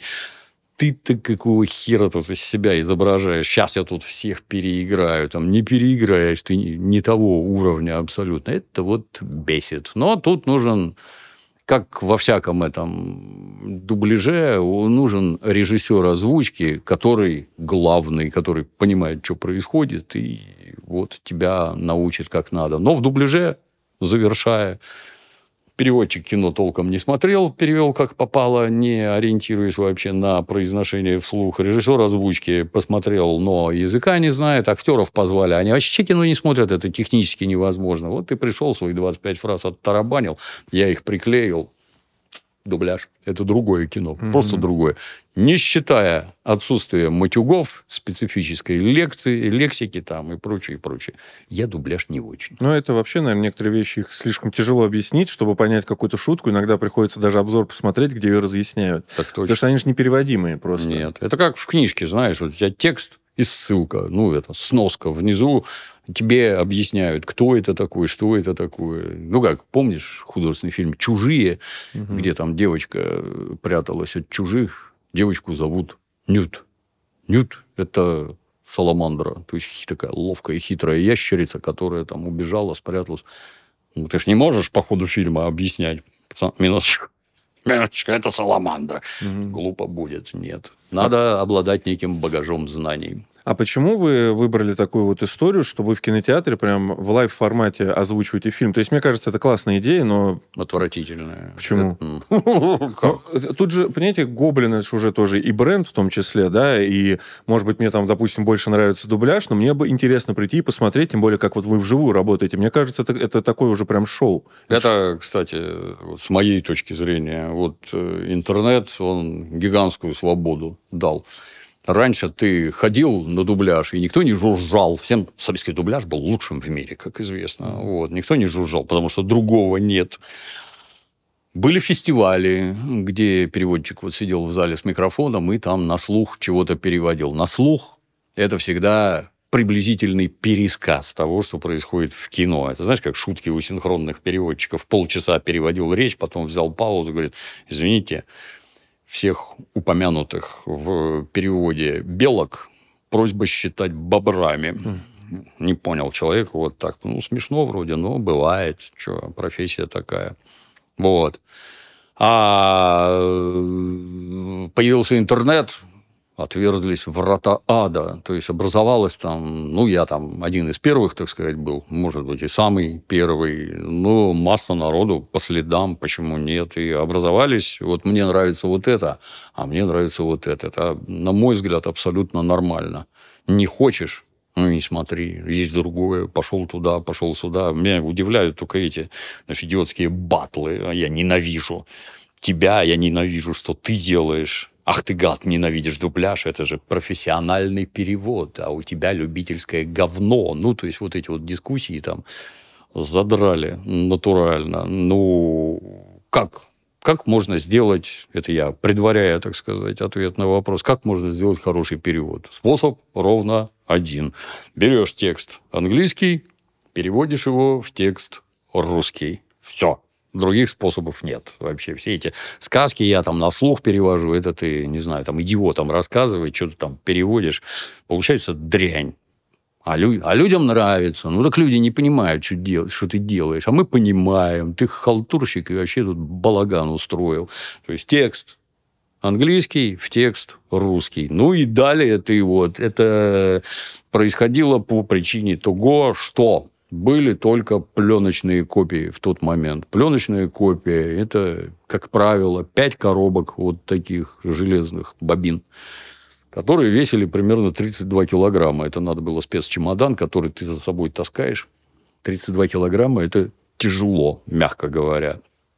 Дальше прибыл в кинотеатр. В кинотеатре два места. Либо это кинобудка, но в кинобудке работает проектор этот механический, где там этим грейпером, цапфой, я не помню, как она называется, он за пленку цепляет, он стрекочет, шумит, будет в зале слышно. А значит, надо сесть в зале. А значит, местами надо продолбить дыру в стене, через которую протащить кабель, тебя посадить в углу, и вот тебе там лампочку поставить, ты бумажки возьмешь свои, и, глядя на экран, ты будешь зачитывать. Бывает, можно подвести наушники, а бывает нельзя. Если нельзя, то там получается даже в не очень больших кинотеатрах получается очень заметная задержка э, ну, по звуку, и ты не понимаешь, как говорить и как попадать. Ну, это меня лично напрягает. Я в данном аспекте тонко чувствующий. И оно не очень удобно. Ну, а самое главное, ты-то один, а значит, ты можешь показать ровно один сеанс. Все. Ну, бывает больше, конечно. Я там какого-нибудь, не помню, там Шерлока Холмса, я по три сеанса в день показывал, или там Темного рыцаря по три сеанса. То есть, это шесть часов непрерывного говорения там с коротким перерывом. Я способный... Это очень тяжело. Ну, например, это, как его, это ты не рок-певец, значит, а на сцене с микрофоном скакать и орать. Но это тоже, в общем-то, выматывает, потому что кривляние, нравится тебе это, не нравится, ты все равно там некоторые, так сказать, актерскую игру изображаешь. И это психологически выматывает очень сильно. В живом же еще можно и ложануть очень сильно, где-то там не так сказать, оговориться и прочее. Да. Я очень быстро понял, почему столько наркоманов среди музыкантов. Ну, потому что надо себя как-то взбадривать, иначе ты никаким кофе не спасешься. Я поначалу пробовал, э, так сказать, по окончании мероприятия там жахнуть стакан водки, ну, утрирую. А я от водки плохо сплю, плохо просыпаюсь, и, в общем, водку пить абсолютно бесполезно. Дальше, ну, выясняется только, что, а, нельзя пить, раз, нельзя жрать, ну, то есть на ночь глядя, чтобы там обожраться. И, в общем-то, надо непрерывно заниматься физкультурой, иначе организм такой, вот такой напряг не выдерживает. Это тогда вы придумали историю с гирей, которую у вас с собой? Нет, это я ролики, когда записывали. Там я здоровый образ жизни нарушал, поэтому у меня гиря возле стула стоит. Я ее так поднимал, она тебя тянет. Это не придумал. Можешь ходить посмотреть, она там до Не, не, я, я наоборот понимаю, что это правильно, как бы, Да. потому что физическая нагрузка, Да. иногда жрать хочешь, отжался или поприседал, все, аппетит Так отбило. точно, да. Ну и вот, это один сеанс, ну, грубо говоря. А значит, ты денег соберешь за один сеанс. Это полная фигня. Это очень мало денег. Это только чистый энтузиазм. Ну, грубо говоря, не знаю, там треха, пятерка баксов в месяц. Это мало. При напряженнейшем вот, физическом труде, считай. Поехал в Москву, полетел в Воронеж, там туда-сюда. В плане, то, что ты спрашиваешь э, относительно можно ложануться, у меня такое не получается. Я говорю как робот. И когда поначалу, когда меня в лицо никто не знал, я, кино закончилось, я вышел в фойе, мимо люди идут и говорят, ну, это же обман совершенно очевидно. Человек не может так попадать во все. Запись показывают, а говорят, что живьем. Ну, вот такой умелый, в общем-то. Так получалось, что первый просмотр это у меня тренировочный, А начиная со второго, я все паузы, кто где начал, кто где закончил, я все это безошибочно попадаю. Очень хорошо получалось. Никто не верил, повторюсь, что это живьем. Но оно в денежном плане, ну, мало денег никак. И только, и ты этот чемодан с собой везде таскаешь, там, и вот это показывать будут. А если еще попадется дебил-киномеханик, который проекторы переключает раньше, чем надо, потому что эпизод всегда, финал эпизода, это всегда ударная фраза какая-нибудь смешная. Он тебя возьмет, переключит раньше времени. Все, нет, шутка пропала. Что ты делаешь, дебил? А я всегда так делаю. Ну, спасибо. И- Счастье началось только когда появились цифровые копии. Вот появились цифровые, и стало можно все это масштабировать. И вот вчера был один кинотеатр, Кодек Киномир, на Тверской, там, возле здания «Известий», там, сзаду, это кинотеатр «Известий» был. Он маль... Ну, как маленький, 600 мест, это много, в общем-то, для кинотеатра. А потом бац, и стало можно сделать, ну, 120 копий, разослать по всей стране. И вот тогда там Пошли деньги. деньги пошли, да. А так, ну, вот до этого, да, микрофон, сидишь в зале, вот так. М, Ну, все-таки, а в какой момент вы вообще начали замечать, что люди такие, блин, нравится мне, вот как Пучков говорит, голос его, там, тембр. Это вот сколько лет вы этим занимались? Сразу. Там оно изначально было с Ну, то есть, я говорю, может быть, у вас врожденно так вот? Есть люди, Ну, которые, они вроде не занимались, но они прям Да. говорят хорошо. Ну, с моей точки зрения, раньше я делал неправильно, теперь я умею гораздо лучше. Ну, ты, ты ж понимаешь, там 25 лет тренировок, они результат все равно дают. Но поначалу вот эти попытки бубнить как паномарь, там что-то, но людей разило на повал сам подход. Потому что вот эти постоянные, слышь, я там посмотрел «Большой куш» Гая Ричи. Говно-говно, вообще ни о чем. Потом посмотрел в таком переводе, это же абсолютно другой фильм. Ты столько шуток туда навставлял. И, блин, я тут при чем? Это не мои шутки. Это шутки Гая Ричи. Они не мои. Это Гай Ричи придумал, навставлял шутки. А, ты хочешь сказать, что ты вот твой любительский перевод лучше профессионального? Да, блин, что вообще? Профессионал – это тот, кто с этого живет, по всей видимости, кто на этом зарабатывает деньги. Уровень профессионализма – это другой вопрос. Если вот есть у нас, вот мы сидим в студии Олега Зотова, раньше Олег Зотов тут. Да, я вижу локации Да. знакомые. Известнейший, просто мега-фотограф. Ну, хотите поговорить про фотографию? Ты фотографируешь, да? Сколько обложек ты снял за прошлый месяц? Ни одной. Ну, продолжаем разговор. Обложка, это главнее этого нет ничего. Обложка от плейбоя, Максима там и еще чего-нибудь. Вот главнее этого ничего нет. Ну, это деньги в первую очередь. Ну, я ну не и хочу- тут ты, я слышал, большой профессионал. Ну и сколько ты с этого заработал, что ты меня там с кем-то сравниваешь? Сколько ты заработал? Я вот за 2013 год продал билетов на фильмы в переводе Гоблина на 4 миллиона долларов. А ты? А, а нисколько. Мы, у нас тут в уголке искусства. Ну, иди там со своим искусством, сиди и не воняй, елы-палы. Ну, смотрите, мера тогда можно мера сказать, что профессионализма Моргенштерн гений. Мера профессионализма – это в первую очередь деньги. Ну, тогда можно сказать, что там и, там, я не знаю, условно, и Киркоров, и там, Моргенштерн, раз они востребованы народом, то получается, что они дикие профессионалы и просто лучше, в своей области, Да. безусловно. Ну, я согласен. Что Филипп этим, да. Киркоров отлично поет. Э, Ты просто ради интереса. Я помню, он у нас месяц в нашем концертном зале Октябрьский выступал. Месяц с аншлагами. Ну, возможно ли это при отсутствии интереса публики, если они идут и несут деньги?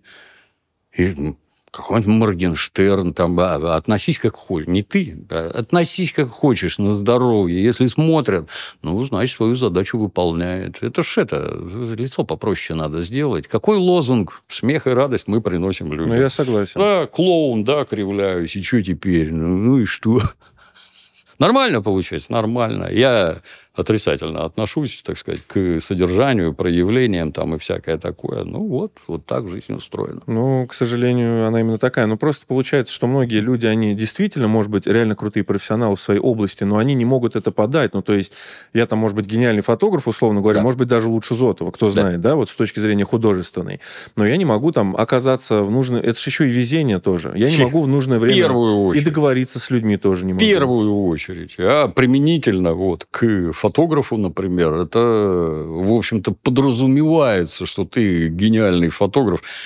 Это положником должно быть. А дальше, например, у тебя должны быть связи огромные в среде, в которой ты работаешь. А дальше, например, ты должен уметь общаться, чтобы люди хотели. С вот один раз работать. ты пофоткал, «Фу, мне так понравилось, я еще раз приду только к тебе. И это вещи настолько специфические. Ну и вот с моей точки зрения, я поскольку, поскольку занимался этим уже взрослым человеком, с моей точки зрения, везение, вот, вот повезло. Это номер один. Но под лежачий камень вода все равно не Как, течет. извините, в анекдоте скажите, как вы стали проституткой? Вы знаете, просто повезло. Оно вроде смешно, а нет, не смешно, потому что пробраться в нужное место, познакомиться с нужными людьми, наладить связи. Ну, вот ты, например. Вот. Сидел один, взял, залез в этот, в Соловьев Live. Вот там огромное количество знакомых. Ты на любых людей абсолютно есть выход. Ну, понятно, не со всеми сложатся отношения, но тем не менее, со многими ведь сложатся, правильно, они тебе за что-то благодарны, ты им за что-то благодарен. Дальше можно совершенно спокойно работать вместе. И это, и это важнейшее просто. Ну, а что касается лежачего камня, ну, есть хорошая русская поговорка «Сколько на печке не лежи, а генералом все равно не станешь». Поэтому лежания на печке нет, отказать сразу. Да, надо ли пробивать башкой кирпичные стены. Да, вы не поверите, надо. Сидеть в сторонке я тут, ну, это очевидно, я гений. И сижу в сторонке. Ну, козлы, вообще никто не смотрит. Ну, и не будут смотреть до тех пор, пока ты не пойдешь, не познакомишься, не наладишь общение, не обрастешь друзьями. Как говорил Дон Корлеоне, главное в этой жизни – стена из друзей. Вот стройте стены не из кирпичей, а из друзей. и Жизнь будет проще. Но получается, что тогда иногда надо общаться с людьми, с которыми ты можешь сделать какой-то проект, но, может быть, сами люди тебе неприятны. И вот я, допустим, не могу там себя пересилить. Я понимаю, блин, если я сейчас там с этим человеком как-то законтачу, мы сможем сделать крутой проект. Ну а что, получается, через себя э, переступать? В отдельных аспектах, да. Чаще получается другое. А мы с тобой работать не будем. Нам твои политические взгляды от нас далеки. И вообще ты нам не нравишься. Поэтому ты ни копейки не получишь. Ну, какой ответ может быть? Ну, пошел ты нахер. С другими договоримся. На тебе там свет клином не сошелся. Бывает. Ну, что там, я не знаю, как это обычно. А вот у человека там не та сексуальная ориентация, это на тебя как-то влияет? Не. Да наплевать сто раз. Мы здесь это чисто по-нашему. Речь про гешефт. Вот ты, отказывающийся со мной работать, ты идиот. А вот товарищ противоположной ориентации, нет, не идиот. Речь про деньги, давай, про деньги, да. Мы в крайности не впадаем, людей не убиваем, нигде не гадим, а зарабатывание денег, оно, в общем-то, подразумевает общение со всеми абсолютно. Знаешь, была когда-то такая Венецианская республика, они торгуют по морю. С одной стороны, славяне, которых в Крыму продают в рабство, мы их там покупаем и продаем в Египет. С другой стороны, египтяне из Египта везут, здесь продают. Это мы немцам перегоняем это туда, это сюда. И, извините, друзья, у нас порт, и поэтому мы дружим абсолютно со всеми. Из этого получаются деньги. Ну, а всякие кривляния, там, мне нравится, не нравится, фу, я так не работаю. Но это получается такая достаточно у вас, вот, ну, во всяком случае, с того, о чем мы поговорили, немножечко социал-дарвинизма, мне кажется, есть. Ну, то есть надо быть там успешным, да, я не говорю про то, что ходить по головам, но взгляды при этом коммунистические. И вот э, мне интересно, где вот находится, условно говоря, та грань, что, с одной стороны, я готов и с каким-нибудь своим политическим оппонентом, там, хоть с монархистом, хоть с кем угодно делать какие-то дела, зарабатывать деньги, да, но при этом я вроде как бы понимаю, что мир устроен неправильно, и хочется как-то об этой несправедливости тоже говорить и как-то с ней бороться. Но вот просто где та грань между я там превращаюсь в конченую мразь и делаю за деньги что угодно, и тем, что я коммунист и не собираюсь там от капиталистического мира брать вообще ничего, буду сидеть и заниматься агитацией и против капитализма. Каждый грань? определяет для себя сам. Не я этих людей воспитывал, не я их куда-то там веду, они сами для себя это определяют. Я могу объяснить, как думаю я, и дать некий совет. Вот, вот так, да. Являясь капиталистом, пью ли я соки из окружающих? Нет. Мне это не надо вообще. Мир, он несколько не так устроен сейчас, как в конце 19 века. Хочешь сидеть в стороне, сиди. А с голоду теперь, обрати внимание, никто вокруг нас, во всяком случае, никто не умирает. Нет, можешь на лезть на какие-то вершины, прошибая башкой стены, бежать по головам. Я не бегаю по головам. Как меня все время спрашивают, как вы относитесь вот, к работе ваших конкурентов? А у меня нет конкурентов. Из-за того, что интернет огромный, у меня конкурентов нет. Я не бьюсь в очередях там в американские студии, дайте мне этот заказ. Я так... Во-первых, мне нахер не надо. Во-вторых, я так... Ну, это неправильно. Мне так кажется. Хотя, ну, для других это абсолютно нормально подсиживать друг друга, гадить изо всех сил, пакостить. Вот, например, собирает какой-нибудь человек деньги на помощь специальной военной операции, а группа людей под руководством другого человека ему на его указанный счет все время шлет по 10 копеек, там сотни транзакций по 10 копеек. Это можно сделать, но банк, как ты понимаешь, взвоет. Зачем Зачем он это делает? Я на такие вопросы ответить не могу. Наверное, ты не совсем тем занимаешься, чем надо бы. Бывает такое, бывает. Я таким не занимаюсь. Нет. Почему коммунистические убеждения? Ну, меня коммунисты вырастили. И если ты посмотришь вокруг, я не знаю, просто вот незамутненным взглядом, оно все... Вот у нас есть этот иноагент, террорюга и всякое такое Леша Навальный, который э, на тюрьме сидит. Ну, а что так получается, что ты, вроде у нас капитализм, а ты все время детей завлекаешь коммунистическими лозунгами о каком-то социальном равенстве, там, это что такое вообще? То есть ты знаешь, где в обществе больная точка, что люди, например, хотят справедливости, и ты туда давишь, не являясь коммунистом, но пользуешься этим. Это некрасиво. Со своей стороны, вот у тебя есть какой-нибудь iPhone, а вы хрен, он каждый год выходит новый. Вот, можно объяснить? Там ничего не меняется вообще. А зачем он новый выходит? А если выходит новый, а давайте определимся, а сколько карьеров надо раскопать, а сколько негритят там должны какой-нибудь, там, я не знаю, кадмий, литий добывать, а сколько китайцев должны это делать. Вы засираете экологическую эту среду эко ради того, чтобы всучить людям какой-то девайс, который нахер не нужен вообще. И пятилетний iPhone отлично работает. А зачем вы выпустили еще пять, это уже никому не понятно. Это общество потребления. Внутри этого общества ты крут, только тогда, когда у тебя потребление на максимальном уровне. Жрешь самую дорогую еду, ездишь на самой дорогой машине, живешь в элитном доме, в элитном районе, летаешь на бизнес-джете и прочее, и прочее. Это то, к чему тащат. И обрати внимание, вот уже зазвучали голоса типа Греты Тунберг, а планета не может столько людей, вот, вот такой образ жизни обеспечить для такого количества людей. Значит, следующий шаг – будете жрать муку из червей, ездить будете на самокатах, э, жить будете вот в человейниках до неба. И все, как это? А как это так получилось, что только что вы про, пропихивали нам про максимальный уровень потребления, и вдруг мука из червяков? Как это так получилось?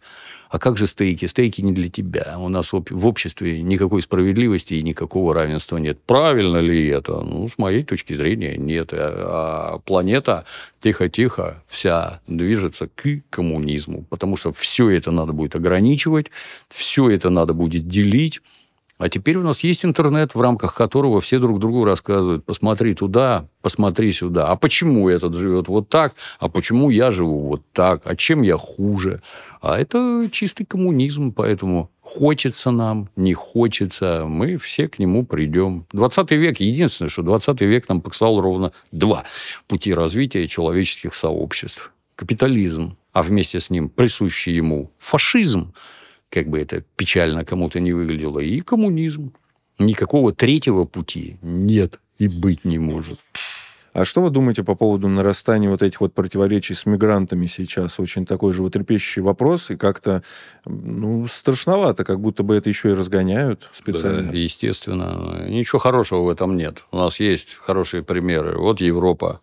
В Европе условно, срок условный называю, 500 лет выращивали особую разновидность людей, дисциплинированных, исполнительных, ответственных. Их там очень много. Европа – это вообще аномалия на теле, так сказать, планеты Земля. Это аномалия, это не норма. Это там вот, в, так сказать, ввиду ряда обстоятельств сложилось вот так.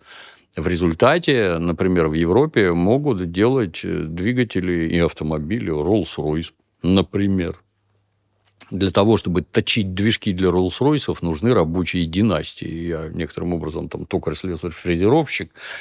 Вот так вот тебя позвать в ПТУ и нач... давай, ну да, из тебя получится хороший специалист, но до шестого разряда ты дорастешь вряд ли, и сына своего этому научишь вряд ли. А там именно династии, это поколениями надо делать потому что в ПТУ такому научить не могут. Это очень специфические вещи. Для того, чтобы делать механизмы такого класса, такой точности, это очень специфические вещи. Еще гражданин Герцен говаривал, что в каждом европейце сидит полицейский. Он сам за собой следит, за порядком, и окружающих призывает делать точно так же. Поэтому в Германии все чисто, пострижено, забор, домик, красота, как на открытке. Там повторюсь, 500 лет выводили людей особого типа дисциплинированных, исполнительных, требовательных к себе, к окружающим, там пошло-поехало. И вдруг в конце, ну, в начале, условно скажем, 21 века, и вдруг принято решение, а давайте-ка мы к вам подвезем пацанов из Африки. У меня сразу вопрос. Вот у нас есть страна, мечта иммигрантов, Соединенные Штаты, да. Вот если у тебя докторская степень, добро пожаловать. Кандидатское тоже добро пожаловать. Высшее образование подумаем. Слесарь до свидания. Мы вот сливки со всей планеты к себе тащим, интеллектуальные, и они у нас тут на Пентагон работают. США от этого сплошная польза. Сантехники нет, не нужны. И полотеры не нужны. Нахер отсюда. Даже не подавай никакие заявки, блин. Вот. А тут вдруг давайте условных казапасов завезем вам миллион – Многие могут обвинить в расизме, но там нет токарей шестого разряда среди них. Это тут ни при чем. Они пасут коз, действительно. Вот они приехали.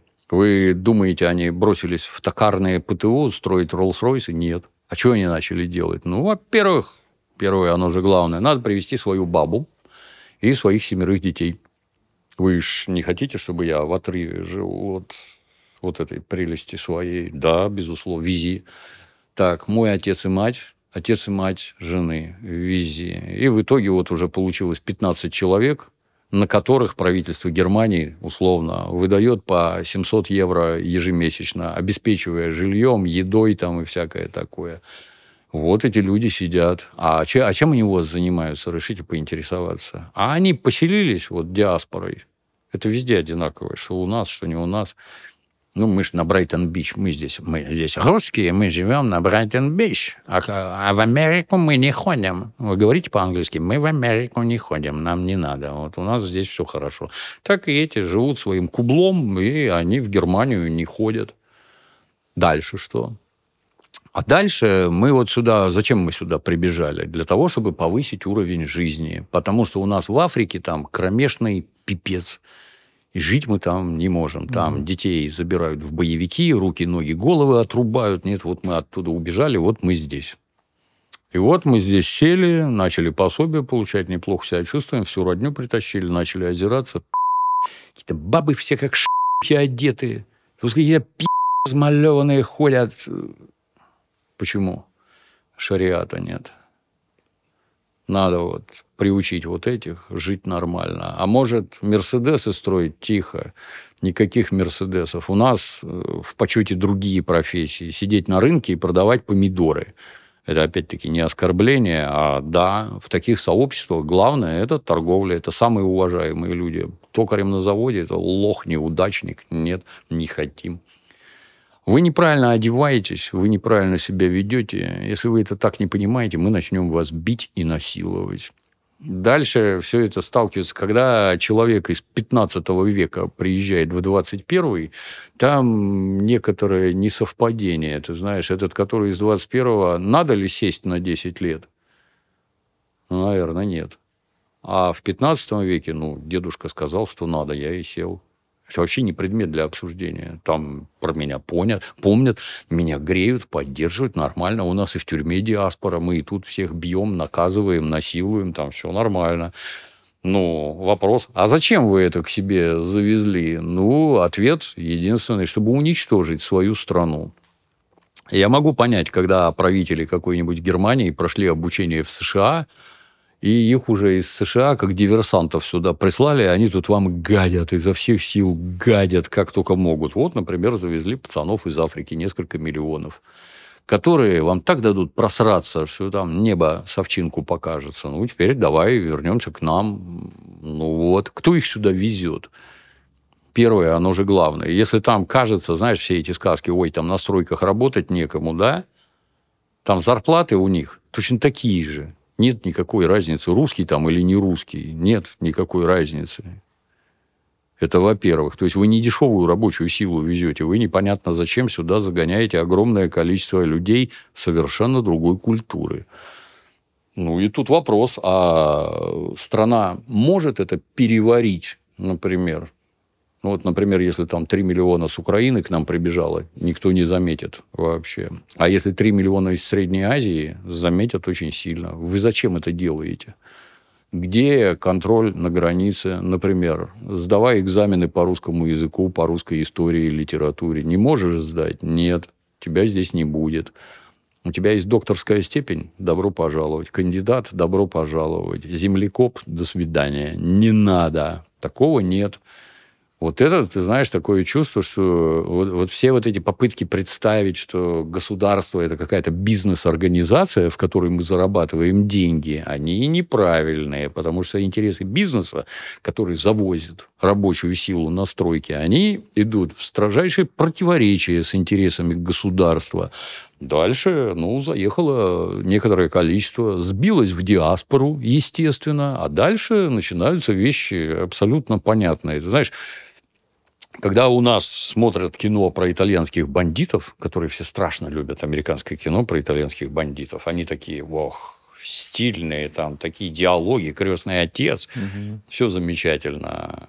Был когда-то такой художественный фильм, фильм «Путь Карлита» Брайана де Пальмы, где Аль Пачино играл бандюка из Пуэрто-Рико отсидел за торговлю героином, у него там баба, это американка белая, там, ну, трагедия, и все заканчивается. Ва, такой фильм, такой фильм. Я говорю, слушай, если бы это был Мамед из Ленкарани, который живет в Москве, немножко торгует героином, у него баба русская, я, говорю, я тебя уверяю, ты бы этот фильм вообще смотреть не стал. А при чем тут это? Как при чем? Это оно и ну, есть. Это то же самое. Да, ты такое, как-то это, никак. Ну вот, приехали. Ты, чем занимается внутри диаспор?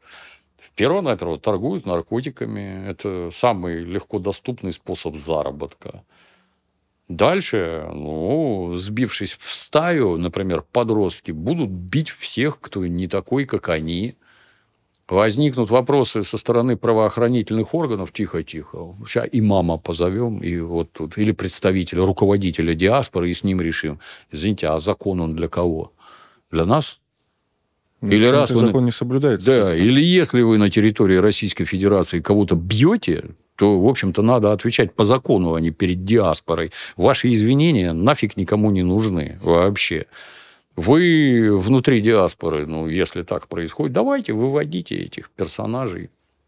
Пусть они расскажут, с какой целью они объединились в банды, с какой целью они били других подростков. Покажите их родителей, маму и папу, пусть они дадут интервью. Приведите э, религиозного руководителя, что он об этом думает. Пусть публично расскажет. Да. Таким образом, это хоть как-то, как ты понимаешь, э, напряженность в обществе снизит. А в целом нет. Нельзя завозить в промышленных количествах. Нельзя. Это никаким добром не кончится вообще. Не вы контролируете эти страны. Не вы контролируете там образование, религиозное образование этих людей. Не вы. А они сюда едут, ну, вот условно, готовые ваххабиты. Они вот тут дадут дрозда, блин. Тут какой-нибудь имам неправильный, мы его убьем. Недавно у нас это именно так происходило. Нет, такого быть не должно категорически. Это, это абсолютно непродуманные поступки, которые для страны влекут очень-очень нехорошие последствия. Мне очень понравилось то, что вы сказали по поводу династии вот этих вот, да, и я сразу захотел вам задать вопрос. А как вот вы относитесь к, допустим, вот то, что в КНДР, да, по сути, вот есть такой вождизм до сих пор, и вот есть преемственность.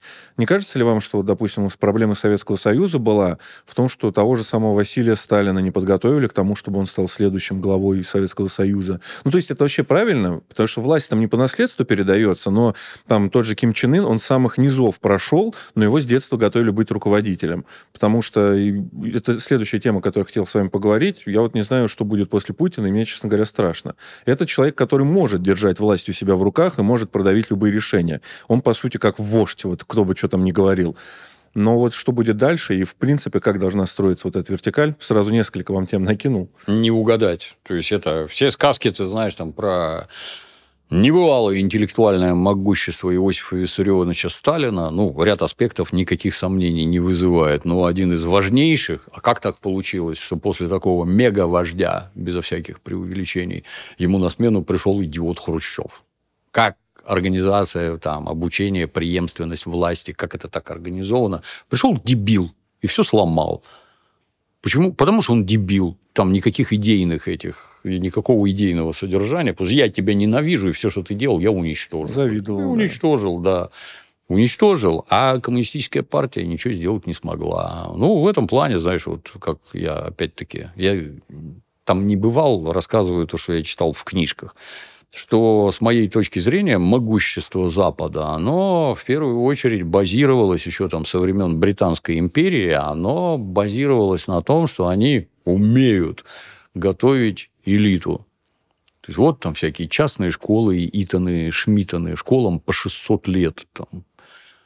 Туда берут только представителей аристократии, ты с улицы туда не зайдешь. Аристократия и деньги, желательно, чтобы это сочеталось. Вот вы там в достаточно небольшом таком, такое кубло у вас, где вы все друг друга знаете. Там крайне жесткое воспитание, там казарма, это ключевое, без, без стекол, чтобы тебе холодно было ночью, чтобы ты привыкал к тяготам и лишениям. И командные виды спорта непрерывно. Регби, академическая гребля и прочее. И вот там вырастают здоровенные дылды, физически очень крепкие, привыкшие действовать там слаженно, командой хорошо образованные, целеустремленные и прочие. И к власти столетиями все время приходила вот такая элита. Американцы делали то же самое. У англичан только эти как галстуки разные, американцы перстни больше любят. Там только глянешь на тебя, все понятно. У нас в суворовских училищах, там, если замечал, когда пиджак, китель откроют, у него погон внутри суворовский прикручен там тоже суровое братство, когда все друг друга видят и тащут. Тащут. Это тоже как диаспора получается, только правильная диаспора. Вот. И благосостояние Запада, оно не в последнюю очередь, оно зиждилось раньше на подготовке элиты. Она хищная, злобная, они грабят всю планету и за счет этого хорошо живут. Ну, вот Советский Союз. Готовил ли Советский Союз элиту? Да, готовил, безусловно. Но только она какая-то была, вот, ну, как тебе сказать, ты вот на ринг выходишь, с какими-то правилами, там, еще что-то. А против тебя выходит такой уголовник весь синий от наколок, у него там два болта в перчатке заложено. Сначала бьет тебе по яйцам, потом в рыло, вот ты уже лежишь. А как же правила? Да никак. Нет никаких правил. Что мы скажем, так и будет. Вот так получалось. Поэтому наша элита советская, вот подготовленная в таких травоядных условиях, она против этих ничего не тянет вообще никак. Была ли какая-то попытка кого-то там как-то менять, это, это вообще за гранью. Это просто за гранью. Нет никаких ни методов, ни способов, ни средств. Ничего нет. Правильно ли то, что происходит в Корее, когда преемственность по, так сказать, отцовской, там, материнской линии, это разные общества, разные народы. Для них вот это, ну, вполне нормально. Я что-то там массовых возмущений не слышу. Там, наоборот, единство народа просто там, как только какой-то конфликт с Южной Кореей, они все в военкоматы бегут, как ну, вообще все там и женщины. Так и должно быть, да. Это потому, что их американцы морально не разлагают, вот, поэтому вот так. Хорошо ли это для страны? Лучше не бывает. Вот, так и должно быть. Все должны быть объединены единым порывом, ну, вот такой у нас вождь. Бывают ли совершенные вожди? Ну, я таких не встречал нигде. У каждого бывают какие-то ошибки, но тут, знаешь, мне импонирует это как китайцы квалифицируют деятельность Мао Цзэдуна. 80% того, что сделал Мао Цзэдун, было для Китая полезно. 20% ошибался, но 80% это перевешивает. Вот, мне кажется, и нам про товарища Сталина надо точно так же и со всем остальным. Пользы больше принес, да, больше. Вот, как-то так. Я бы про Сталина сказал, что он во всем, в принципе, был прав. Ну, вот у меня такое больше мнение. Я ошибок. Ну, вот то, что преемник, вот единственное, наверное, что можно сказать, то, что... Ну, я бы, извини, перебью, я бы, да. единственное, я бы подтащил науку, расскажите нам уже про эти страшные репрессии. Расскажите. С конкретными цифрами в руках. Расскажите. Вот сколько э, сотен тысяч расстреляли. Покажите уголовные дела, за что их расстреливали. Сколько репрессировали. Покажите уголовные дела, за что репрессировали. Покажите, в каких количествах они распределялись по стране. Правда ли, что миллион на Колыме был? Нет, 40 тысяч. Ну, это тоже интересно. Зовите ученых, покажите, и мы узнаем. Потому что там сбивает с толку. Они друг друга, коммунисты, друг друга резали под одними и теми же лозунгами. И через это невозможно понять, а что это было. Это была какая-то межфракционная коммунистическая борьба, или действительно Сталин хотел всех убить, блин, чтобы никого не осталось на территории СССР. Ну, по-моему, чушь. Зовите ученых, пусть не предвзято, так сказать, расскажут, а конечный вывод нам сделают, а это чем-то отличается от других революций, которые были. Там, там все бескровно происходило. Во Франции, где там королям бошки рубили, угу. на потоке, в Англии, где там Кромвель лютовал, там все все бескровно было, да, это только присуще только большевикам и только в России. Нет, странно как-то вы все это преподносите. Ну, мне кажется, что и во многом и вашими усилиями-то это все вопросы уже давным-давно разобраны, но как вот вы а, вначале, собственно, и сказали, да, что ударили первыми виноваты плохие вы захватчики, а не ударили первыми, вот Гитлер вас перехитрил, потому что вы тупые были, не додумались. В любом случае мы будем плохими, хоть это миллион раз уже докажут и покажут эти исторические факты.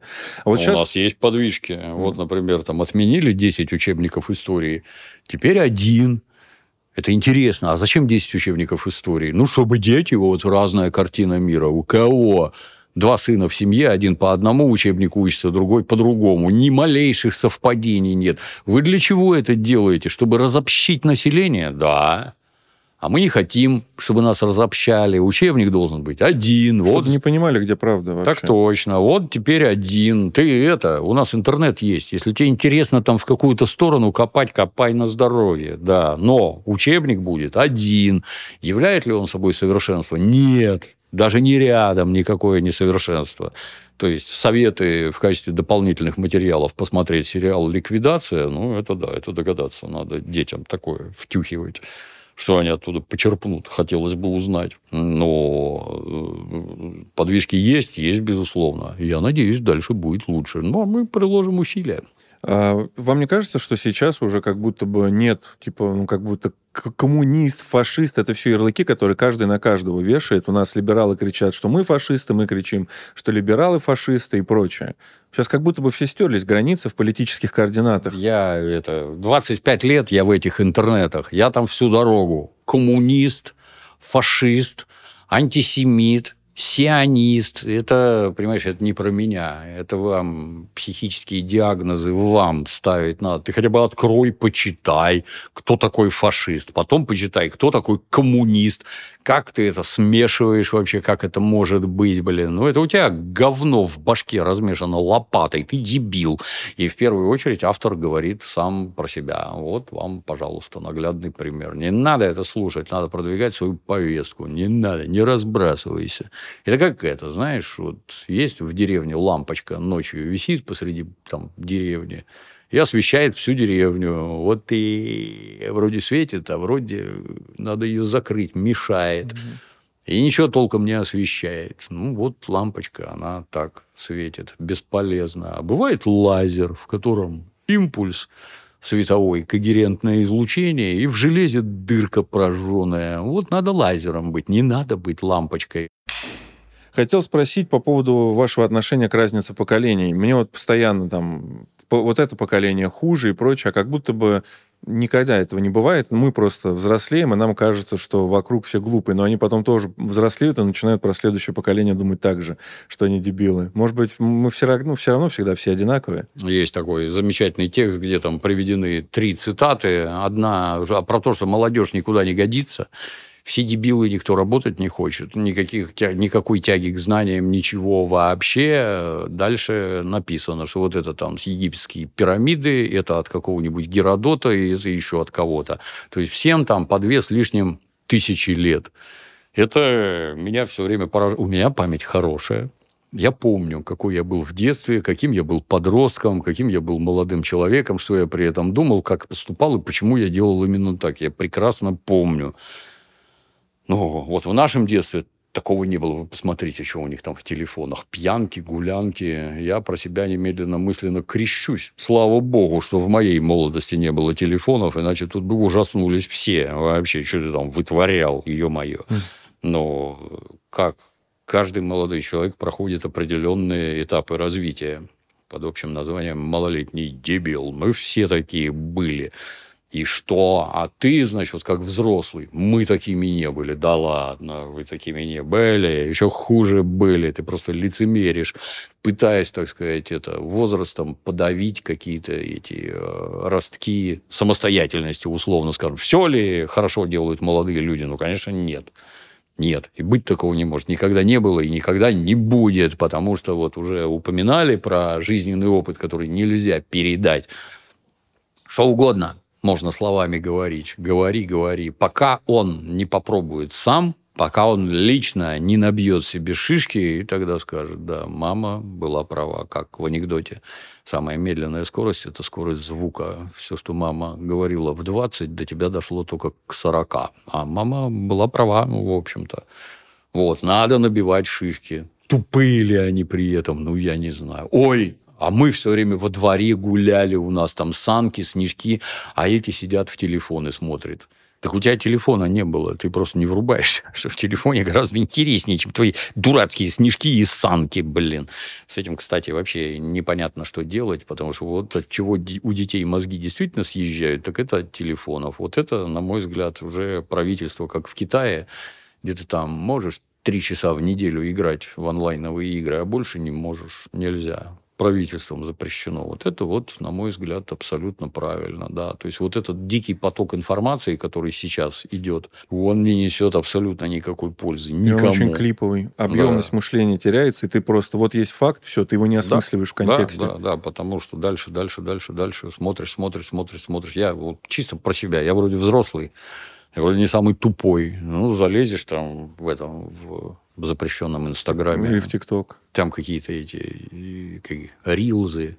Мгм. Тут корове копыта подрезали, здесь тюлень кого-то укусил, тут девка сиськами трясет, там машины кого-то задавили. Бац, полтора часа.